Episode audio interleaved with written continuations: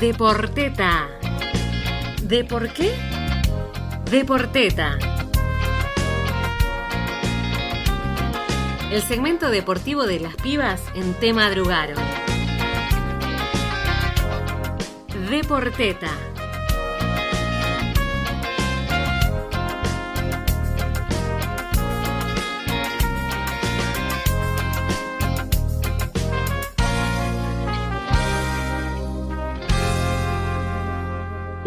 Hoy en el programa es repasar un poco lo que tiene que ver con la actualidad de los medios de comunicación y el rol de las mujeres en este contexto, ¿no? De las mujeres y disidencias. Esto en el marco de un nuevo día de la y el periodista que acaba de, cumplirse, Ah, ¿no? Que llegó este, este día 7 de, de junio en conmemoración de aquel 7 de junio de 1810, de 1810. Oh, Eh, obviamente pasaron muchos años, no, no podemos decir que estamos en la misma situación, ¿no? pasaron cosas. Pero sí, obviamente. Después de tantos años hubo muchos cambios y cambios significativos respecto a lo que implica la profesión. Sin embargo, en lo que respecta a las mujeres y en particular a las disidencias en, en torno a los medios, todavía quedan muchos desafíos por delante, esa es la realidad Sí, estamos ahí como, como todavía peleando, pateando y luchando, ¿no? Por un montón de cuestiones, sobre todo por los espacios, que es algo que siempre hablamos, eh, particularmente acá que es un medio alternativo. Y, y nada, hoy, hoy vamos a reflexionar un poquito sobre eso, eh, ver desde nuestra perspectiva, ¿no? Como medio comunitario, como un medio alternativo, también qué es lo que sucede en relación a eso. No sé, Tama, si querés comentar algo ahí al respecto. No, bueno, la, consideración de que claramente las mujeres y disidencias, sobre todo las mujeres, no sé si tanto las disidencias están presentes en, los medios de comunicación, pero bueno, todavía falta, ¿no? Eh, el, recorrido de instalar eh, fuertemente la presencia de mujeres y disidencias, sobre todo fuertemente no solo la perspectiva de género, sino la perspectiva feminista, ¿no? Que son cosas distintas, que se tocan pero y están articuladas, pero no, no dejan de ser cosas distintas. Eh, por lo general nos encontramos con, con esta presencia eh, en los medios alternativos, como es La Revuelta, por ejemplo, ¿no? Y en tantos otros que hay eh, Sí, al feministas también, ¿no? Porque, porque Por es lo que decimos siempre. Pero bueno, tenemos una invitada bien. que había, había Está pasaron está cosas, llegando. pero está llegando y, y creo que está por ahí. Eh, si está por ahí, de una señal, señorita, y, y ahora, ahora digo quién es para que no, no hagamos lío. ¿Cómo les va? Buen día, buen día, ¿cómo están? Buen día, qué, qué linda voz. Les cuento que eh, ella es locutora, es periodista, feminista, es comunicadora social también y eh, nada, se- está, está por ahí. Imagino que está dormida y le agradecemos desde ya que esté despierta hasta ahora porque creo que no es un horario usual para ella. Pero bueno, ella es Natalia Maderna, más conocida como Natu, sobre todo en sus redes y eh, nada, gracias. Eh, Natu, te voy a decir así, si me permitís, por estar acá, como decía, por madrugarte, ¿no? Porque hoy te madrugamos. No, chicas, está muy bien, de vez en cuando hace muy bien. Eh, es un horario que visito o visitaba, mejor dicho, cuando mi chiquita iba al jardín, ¿no? Bueno, qué épocas aquellas. Em, pero eh, para, para el deporte y para el feminismo todo, así que acá estamos. Genia de la vida. Bienvenida. Bienvenida, sí, bienvenida Deporteta, como decíamos en, en esas publis que hicimos ayer en las redes, eh, con este nombre tan particular que creo que te gustó. Eh, te invitamos primero a que nos cuentes un poquito así brevemente eh, para quien no te conoce, ¿no? Porque nosotras te conocemos, pero quizás hay alguien del otro lado que no lo que no te conoce, que, que nos cuentes quizás un poquito de qué es lo que haces vos hoy en el marco de este día del periodista, como decíamos, y la periodista. Y cuál, cuál es quizás tu trayectoria ¿no? en, en esto que son los medios. Eh, ahora puntualmente em, estoy en, Radio Nacional todos los días a, la tarde con Horacio Bon y, con Luisa Balmagia como encargada de, la columna de deportes en Radio Nacional para todo el país a la tarde.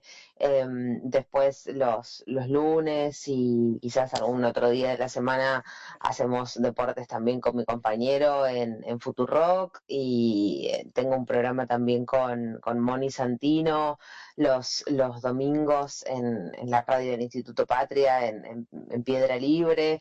Eh, nada, eso y como intentar entender la importancia que tiene empezar a contar las noticias, eh, quizás no, no, solo las deportivas, ¿no? Eh, desde una perspectiva de género, y, ahí es donde entra todo en juego, que es como el, el segundo hijo o tercero que tenemos con mi compañero, em, que, que, todo en juego me parece que, que logra unir todo eso, ¿no? Que es el programa que tenemos los domingos eh, con, con Santi en, Nacional Rock. Eh, me acuerdo cuando lo, pensamos para, para, presentarle el proyecto a, Miki Luzardi, a, la actual directora de, Nacional Rock, y era como, bueno, no, necesitamos tres horas entonces para este programa los domingos, ¿no? Porque teníamos tantas ganas de hablar de tantas cosas. Eh, porque nada, no, no, era lo que es ahora el éter, digamos, ¿no? El año pasado, en relación a programas que tengan que ver con, con un eje eh, periodístico deportivo, em, pero con, la perspectiva de género transversal, ¿no? Como entender esta idea. Yo siempre digo lo mismo y, me parece que está buenísimo eh, decirlo todas las veces que haga falta, ¿no? Como que em, muchas veces decimos, no, bueno, al deporte también hay que contarlo con una perspectiva de género. Yo creo que todas las noticias se deberían contar a través de una perspectiva de género, ¿no? Y, no especializar los temas eh, en perspectiva de género, digamos. Yo creo que lo que le hace falta hoy por hoy a, a la cobertura periodística de todo lo que está sucediendo. Bueno, sin ir más lejos, ¿no? ¿Dónde está Tehuel? Eh, es una pregunta em, que, que, es muy interesante transversalmente también periodísticamente para analizarlo, porque me parece que es una pregunta que, que los medios no se han sabido hacer, digamos, ¿no? a los feminismos les falta Tehuel, eso está clarísimo pero también está muy clara la, la, deficiencia que hay comunicacionalmente y periodísticamente sobre todas las cosas de tratar un tema de un varón trans desaparecido, ¿no? Y, y, cuántas veces han quedado en offside los periodistas y las periodistas cuando no saben cómo nombrarlo, ¿viste? Como el varón, la, eh, esa persona, ¿no? Como eh, hay, una, hay ignorancia. De conocimiento, claro. Sí, sí, sí, mucho. Y bueno, es súper interesante lo que decís al respecto, ¿no? Y de cómo esto, el género, la, perspectiva de género, incluso, bueno, la perspectiva feminista debiera atravesar eh, a, todo el periodismo. Y está bueno, bueno, yo te escucho particularmente y creo que nosotros desde este pequeño espacio también muchas veces eh, buscamos eso en cada noticia, no solo en este segmento deportivo. Pero bueno, hablando particularmente de vos y de, tu profesión, eh, nos interesaría saber por ahí un poquito acerca de cómo llegas al periodismo, ¿no? Al periodismo a secas, así como que tradicional, ¿no? Como, como quizás lo podemos llegar a conocer en, la universidad o en, la academia eh, o en los libros, qué sé yo, ¿no? Porque no es lo mismo lo que uno conoce cuando estudia que lo que uno hace después, eh, sobre todo pensando en el contexto actual, ¿no? Pero mm. ¿cómo llegaste ahí? ¿Cómo te gustaba? ¿Tenés, no sé, cómo fue tu, cómo se creó esa relación? Em, yo eh, empecé a estudiar ciencias de la comunicación en, la Universidad de Buenos Aires y a los comunicadores muchas veces no les gusta que le digan periodistas, viste, como que no es una mala palabra, yo soy licenciado, no, no soy periodista. Em, bueno, señora, hágase tratar. No, pero digo, también eh, cuando yo estaba estudiando, estaba terminando la secundaria, y mm, me acuerdo que hacíamos los test vocacionales, qué antigüedad, Dios. Bueno, y, y me acuerdo que en los test vocacionales, tipo, todos era, bueno, comunicación, periodismo, escribir, o qué patada. Bueno, entonces eh, dije, bueno, claramente va por ahí, todo, yo, cada cada test que hacía, cada vez más me daba comunicación, era como que yo ya hasta los hacía a propósito para que me diera, no sé, locura. Y mm, bueno, entonces empiezo mm, automáticamente dos carreras. Empiezo eh, eh, a estudiar locución, eh, va, empiezo a estudiar locución. Me anoto en el ISER en su momento y había que rogar para entrar. Ahora no sé qué está eso porque pasaron muchos años. Ah, bueno, bueno, perfecto.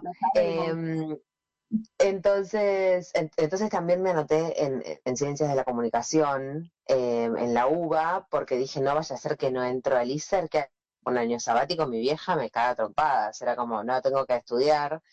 Em, así que bueno, me metí en la UBA y bueno, un, un examen sí, dos exámenes sí, bueno, y entré al ISAR también y fue como, no, ¿y ahora qué hago? Tengo las dos carreras abiertas, me quiero morir.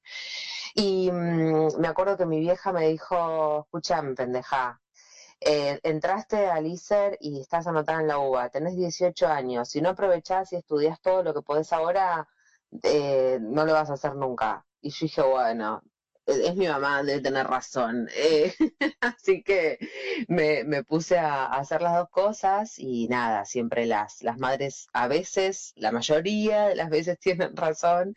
Eh, así que nada, se lo tengo que agradecer. Em, así que soy licenciada en comunicación en la Universidad de Buenos Aires y también locutora y un montón de cosas más, pero... Mm, el periodismo me parece que a mí me agarró como al revés, digamos. Yo llegué al periodismo a través de, la locución, digo, más allá de que el, foco siempre estaba en eso, ¿no? En, em, pero hay algo que, yo siempre pienso últimamente y que hablé con, colegas locutores. Eh, ¿Me escuchan bien? Sí, perfecto. acá. Eh, entonces, que, yo siempre hablaba y, que es, una como una inquietud que tengo eh, sobre la carrera de locución, ¿no? Yo creo que es tan em, tan linda la carrera de locución y, hace foco tanto en, la voz y, demás, que me parece que es algo súper válido, em, creo que, es muy necesario también empezar a transformar y, eh, y, no sé si transformar es la palabra, ¿no? Pero aunar a los tiempos de hoy em, ese tipo de carrera, ¿no? Digamos, no formar floreros eh, que, que hablen súper nada más Em, y me parece que es tipo todo un desafío para, para, para esas carreras, ¿no? Porque son carreras que específicamente están pensadas para eso, para, para hacer lindas voces y después no sabes muy bien qué hacer con esa voz hermosa que pudiste hacer. Y, estaría buenísimo también como eh, esas voces... Eh, digo, si tienen una plusvalía, ¿no? Porque, digo, son voces re lindas, educadas, que tampoco son las voces que, que, que, estudiaban hace eh, y que estudiábamos hace 40 años, ¿no? Porque digo, se formaban otras voces y todo muy engolado, horrible. Em, digo, ¿qué, qué, cuán necesario sería y, qué divertido sería y qué desafío precioso para carreras de locución también, como eh, colaborar con esos futuros profesionales a especializarse en, no sé, periodismo de cocina, periodismo deportivo, como abrir a partir de la carrera el interés periodístico de, las personas que lo estudian. Em, yo creo que, es una falta que, que, estaría interesante. Sí, totalmente, totalmente. Natu, en esto que, decías, y antes de, comenzar con la disertación muy interesante ¿no? sobre la formación de las voces en, sentidos más específicos, em, no sé en qué año te formaste vos, ¿no? Pero imagino que la perspectiva de género y los feminismos menos estaban dentro de la formación, no tanto como de la locución como de los comunicadores sociales. No sé si te tocó vivir eso y, qué tenés para decir ahí al respecto, ¿no? Porque eh, parte de, la formación tendría que ser la transversalidad como para no caer en estos errores o en esas voces lindas, vacías de, cierto contenido que hoy son tan necesarios en los medios masivos de comunicación. No, chica, yo tengo 35 años. Yo me recibí hace un millón de años luz, eh, no había nada de perspectiva de feminista, ni yo me autopercibía feminista, digamos no sé, yo em, me recibo, estaba haciendo cuentas mientras hablabas, eh, yo termino la secundaria en el 2003, eh, me recibo en el ISER en el 2006, o sea, ¿qué feminismo? Feminismo Rita Segato, feminista era Simón de Beauvoir. En esa época, no, no, no. Y aparte digo, eh, no solo no había, sino que eh, en ese momento yo, a mí, a lo que me pasó cuando entro a la UBA, eh, entró a la UBA y a los pocos años, bueno, más no, tampoco, o en el 2000, el 2008 yo entro a Radio Nacional. Y cuando yo entro a Radio Nacional en el 2008 me encuentro con una piba que se llama Amanda Alma, eh, yo no sé si la conocen, pero si no la conocen voy a cortar en este mismo momento, no mentira, pero Amanda Alma es, Amanda Alma es una feminista, peronista, digo esto porque así le gusta que la llamen, entonces Perfecto. lo digo de esta manera, no, no, no para nada despectivo, todo lo contrario. Eh, es una torta feminista peronista que a mí me abrió la cabeza. Eh, yo entré a Nacional y la piba me dio un pañuelo verde eh, en el 2008 y me dijo, toma, la vida va por acá. Eh, y, y bueno, nada, y yo ese, ese pañuelo ya lo tenía visto, digamos, eh, hacía bastante tiempo en, eh, la, en la FACU, ¿no? En, la UBA, y, no, no, tuve ninguna de las carreras atravesadas con la cuestión de género. Por eso, eh, después cuando yo empiezo a entender la importancia de, de esto que decíamos al principio, de contar las noticias y la perspectiva de género y todo lo que ya sabemos, eh, yo me empiezo a dar cuenta también ahí de, de las ausencias en la formación. Digo, por eso Claro. también esta reflexión última de qué bueno que sería el ISER con un montón de otras cosas. Digo, ahora la facultad tiene, eh, no sé, orientaciones, materias, de todo, género, divino. Yo creo que sería muy feliz ahora en la UBA. Pero digo, era así, eh, porque no era así el mundo, porque la, Bueno, porque la agenda tampoco se, se movía desde ese lugar. tenés, tenés hasta la capacitación de la ley Micaela también dentro de la UBA, creo que es para todas Por las, suerte las cambiaron mucho las cosas. Pero, Tenemos más bueno. herramientas ahora, sí. En esto que decías, Natu, ¿no? Qué, importante que es la trayectoria, ¿no? Los lugares que uno va ocupando y, con qué colegas o compañeros eh, uno se va cruzando y se va formando en la práctica, ¿no? Eh, otra de las cosas donde nosotras este, queríamos eh, hablar contigo es justamente en cómo entendés el, el ejercicio de la profesión, ¿no? Porque digo, em, ahí uno puede hacer como una formación este, al aire y una formación entre compañeros, ¿no? En estos cruces donde uno se anoticia de ciertas cuestiones y las empieza a poner en práctica a través del ejercicio de la profesión, ¿no? Como una formación en la práctica.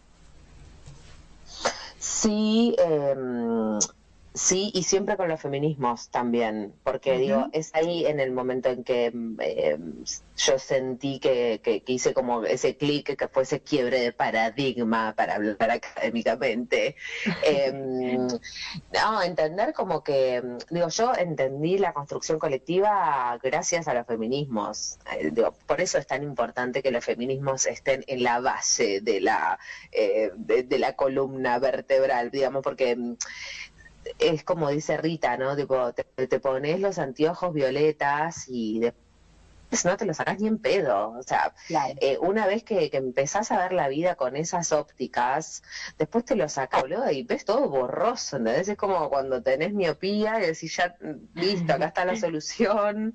Eh, y, y me, y me parece que va por ahí, digamos, el, el momento de entender que son los feminismos los que nos dieron la herramienta de que si no es una construcción colectiva, eh, digo, la metáfora de Luciana Pecker de hacernos piecito, a mí me parece hermosa. Digamos, eh, lo que pasa es que también hay que aprender a hacer piecito, porque fuimos criadas, las mujeres fundamentalmente, eh, desde otro lugar. Fuimos criadas desde el lugar de que la otra no es una compañera que me va a ayudar también a crecer a mí. Fuimos criadas en una sociedad machista y patriarcal donde para crecer tengo que pisar cabezas, no hacer piecito. Entonces, eh, chicas, paren, es re difícil. O sea, eh, nos criaron de esa manera y no tiene nada que ver la, la crianza de nuestros padres. No, no voy a eso, no voy a una cuestión muy macro. Eh, pero digo, fuimos criadas en una sociedad en la cual la otra es mi competencia, no mi Entonces, fuimos criadas de esa manera y yo ahora estoy intentando romper esa pared en la crianza de mi hija y, del hijo de Santi. Em, y es re difícil y, es súper interesante, pero bueno, también una se encuentra con, con, cuestiones que no sabe a veces cómo afrontar. Y, el feminismo para eso está también, ¿no? Para, para entender otra vez que, que la construcción es colectiva o no será y que el día que una haga ese clic en la cabeza de que si yo ayudo a crecer a la otra, el día de mañana esa otra me va a ayudar a mí o va a ayudar a otra y el cadena de favores. y todo se transforma en los Simpsons saltando, ¿no? Pero eh, digo, me, parece que, es interesante, digo, pensarlo desde ese lugar. Eh, y digo, lo, lo, de Amanda Alma dándome un pañuelo para mí es como eso, ¿no? Como, vení hermana, la lucha hoy va por acá. Em, y, vamos por ahí. Y yo me acuerdo que cuando, no sé, 2008 la escuchaba Amanda contar y, hablar de mujeres muertas y, de trabas desaparecidas, era como, boluda, ¿de qué está hablando esta mina? ¿Cómo puede ser que tipo naturalicemos eso, no? Como eh, que es algo que lamentablemente, nada que ver, la mina me echaba temas, pero eh, está pasando ahora también con, con, el coronavirus, ¿no? Digo, eh, estamos empezando a, naturalizar muertes y es como... Eh, me parece que hay que empezar a, prestar atención también a esto que, nos está pasando desde otro lugar, ¿no? Bueno, hoy 500.000 muertes, bueno, seguimos. ¿Viste? No, pará, boludo. bueno, pero bueno. Sí, nosotros que abordamos el tema deportivo venimos dándole tratamiento en, los programas anteriores, por ejemplo, al tema de la jugar la, Copa América en este contexto en, Latinoamérica, que, es un escándalo, bueno, a nivel sanitario y a nivel derechos humanos, ¿no? Por ejemplo, lo que pasa en Colombia, el otro día se jugó eh, una eliminatoria, eh, la verdad que yo el partido ni lo miré. público, yo tampoco, decidí no mirar. A mí me, me revolvía a las entrañas el, hecho de, ver a la selección argentina jugando en una Colombia donde están pasando las cosas que están pasando, ¿no? Y que el, partido esté ahí eh, como si nada, con gente en las tribunas sin barbijo, eh, de, toda una mezcla de cosas que van en, contra de el show sigue, sigue como, como se ¿no? Pero bueno, eh, sí, es, es como súper complejo, pero está bueno, como decís Natu, que que, que al menos desde, desde el periodismo, ¿no? desde la comunicación, no se mire para otro lado y no se naturalicen estas cosas como decís vos, porque es tirar, hay 500 muertos y seguimos hablando de, de lo que pasó en, en Masterchef eh, ayer a la noche. Sí, sí, digo, a mí me, a, mí en cuanto a, lo de la Copa América, bueno, nosotros lo hablamos mucho con, con Santi, este domingo vamos a hablar también con, eh, con un colega brasilero, em, este domingo en todo un juego, digo, vamos a estar hablando también con, con colegas que están allá, em, porque lo que también me parece interesante, digo, y les pregunto a ustedes, ¿en serio les sorprende? Como, sí, a mí me enojó, pero no me sorprendió para nada la decisión de Conmebol. Digo, ya, ya venía, ¿no? Como ya, ya venía la previa de, ya la este hijo de puta ya consiguió 50 mil dosis de arriba, viste, era como, e, es obvio que acá se está armando todo un fueguito para que después, viste, no, pero bueno, tenemos las vacunas, ahora los, los jugadores, ni siquiera los jugadores brasileros eh, están vacunados y ni siquiera tienen la obligación de vacunarse, digo, lo, lo del público, a mí, yo con lo del público tengo, tengo sensaciones encontradas igual, es re loco, pero eh, ayer también cuando, cuando estaba viendo em, a, al Peque Schwarman y a Nadal eh, en, Rolanga y ya con público, digo, hay público y público, ¿no? Digo, yo, yo siento que está bueno en lugares donde ya hay como una inmunidad de rebaño, entonces es como, bueno, la luz al final del túnel, eh, y bueno, qué bien, vamos allá, la vida vuelve un toque a lo que era antes. Y otra cosa muy distinta son las 10.000 personas en Barranquilla, ¿no? En, el metropolitano, en, las eliminatorias de, Argentina-Colombia. Porque, y, esto no voy a decir nada nuevo porque ya es el diario del lunes, pero digo, la Copa América se iba a jugar en Colombia y en Argentina y se termina jugando en Brasil. En Colombia no se jugó por el estallido social. En la Argentina no se jugó por el, el escenario de emergencia sanitaria. Y se va a jugar a Brasil donde está todo digamos, ¿no? El estallido de la emergencia sanitaria. Entonces ahí nos damos cuenta que efectivamente existe una patria paralela del fútbol que hace no solo oídos, sino ojos ciegos a la realidad social de, de, los mortales, ¿no? ¿Por qué? Porque, porque los jugadores y en consonancia también con las comisiones directivas y, eh, y, e, y entes tan importantes eh, como, como la Conmebol o la FIFA y demás, eh, claramente se creen eh, superdioses, ¿no? De que, entonces digo, bueno, ¿qué, ¿qué, tiene que pasar para que efectivamente tomemos real conciencia de la situación? Ah, se muere un chofer en River, tranco, es chofer, no pasa nada, sigamos. Pero iba con los jugadores. Eh, no, sé. claro, no, pero bueno, ¿qué tiene que pasar? ¿Viste? Y también es horrible que el periodismo tenga que llegar a esa instancia de decir, ¿y qué tiene que pasar para...? Y pero me parece que nos ponen en esa en ese rincón, ¿no? También como para entender lo que está pasando hoy con el escenario del fútbol en lugares, y, me refiero a la región sudamericana, por lo que estamos viviendo con las eliminatorias y la Copa América, llegamos a pensar eso, tipo, ¿qué, tiene que pasar para que pongamos eh, real conciencia y paremos un toque la pelota de verdad? ¿Entendés? Tipo, si la paramos el año pasado y no se paró el mundo, todo bien, chicos, eh, ya lo dijo Carlitos Tevez, yo puedo vivir sin jugar y sin trabajar seis meses. ¿Se acuerdan esa frase desafortunadísima del jugador del pueblo el año pasado cuando recién comenzaba todo esto? No sabíamos qué chota era y el chabón Ah, bueno, a mí me, no, vos ya podés vivir sin trabajar y tus nietos también, digamos.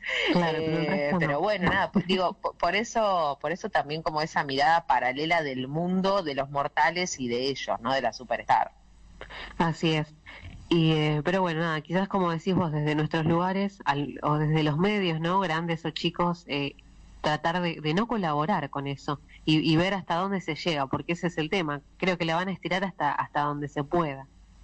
Veremos, veremos. Sí, lo estamos viendo, y lo estamos viendo, chicas. Eh, yo de verdad que mm, hasta hace 48 horas atrás eh, tenía un, un, hilo de optimismo de que esta copa no se jugara, digo, con el comunicado que iban a sacar la, la selección canaria y claro, viste, y después nada, es como, mira, ayer lo escuchaba a Santi, ayer no, ayer lo escuchaba a Santi y, y se lo voy a robar, decía, como dice Guido Casca está mal, pero no tan mal, digo, como los chabones sacaron un comunicado diciendo, che, bueno, la vamos a jugar, pero malísimo que la juguemos. Chicas, no sé, a mí me parece un repaso, capaz me levanté optimista hoy, pero me parece un repaso.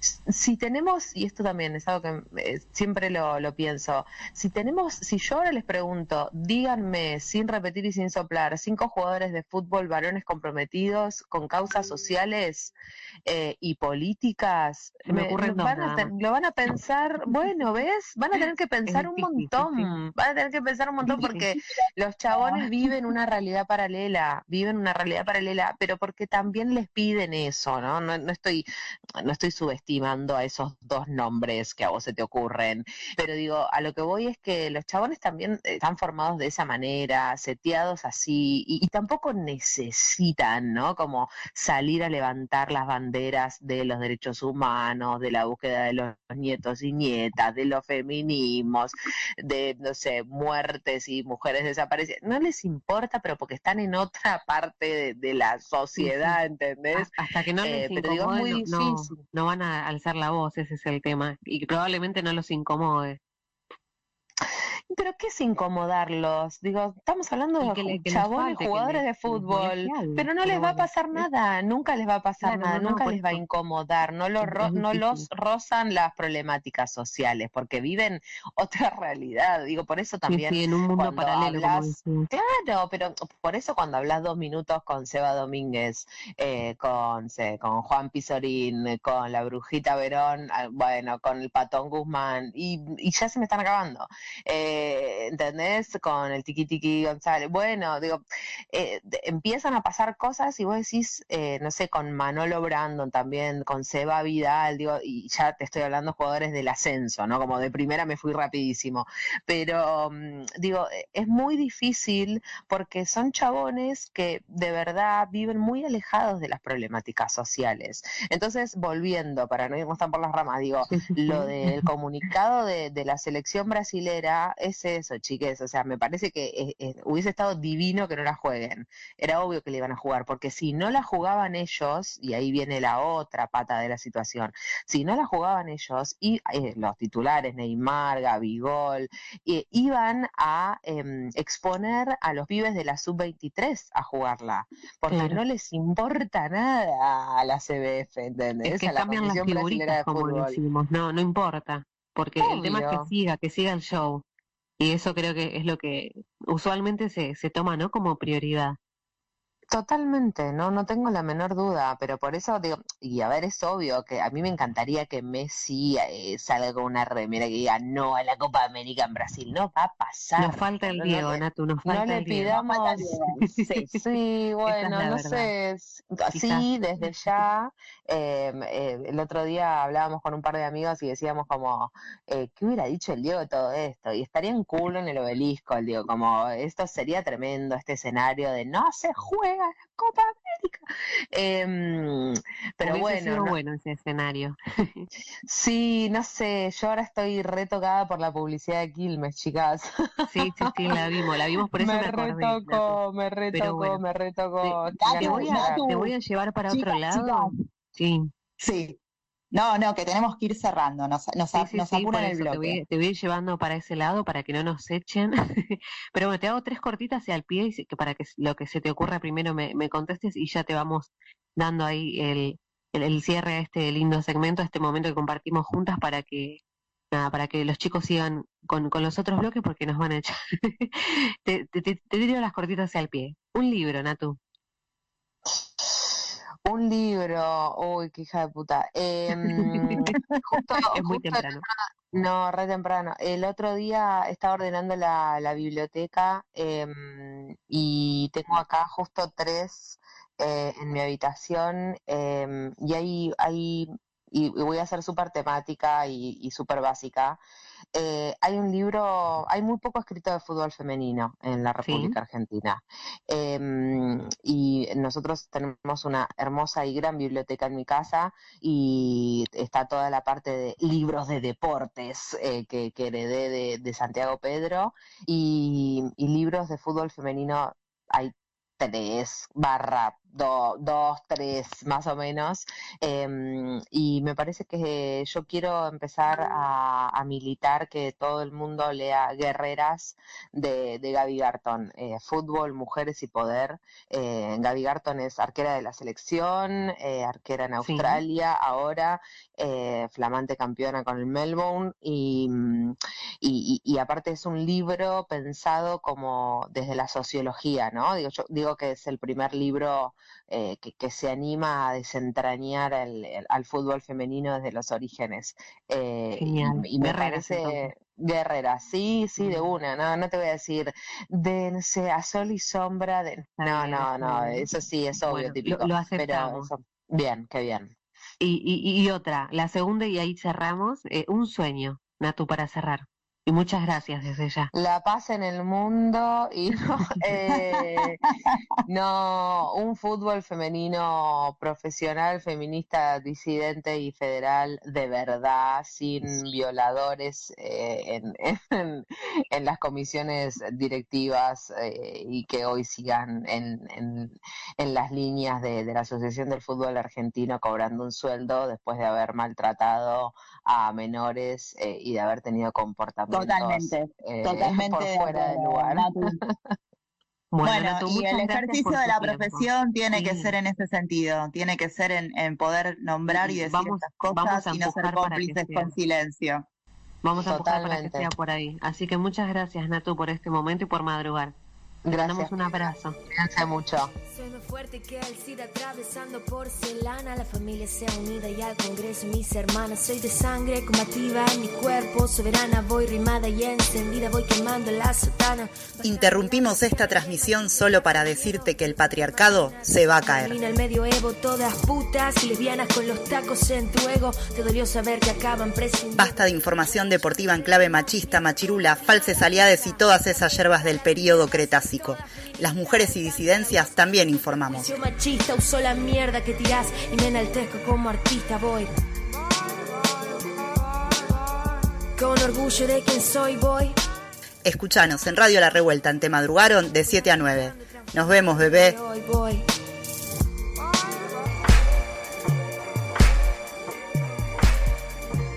La Revuelta, radio comunitaria, la comunicación como un arma para la revuelta.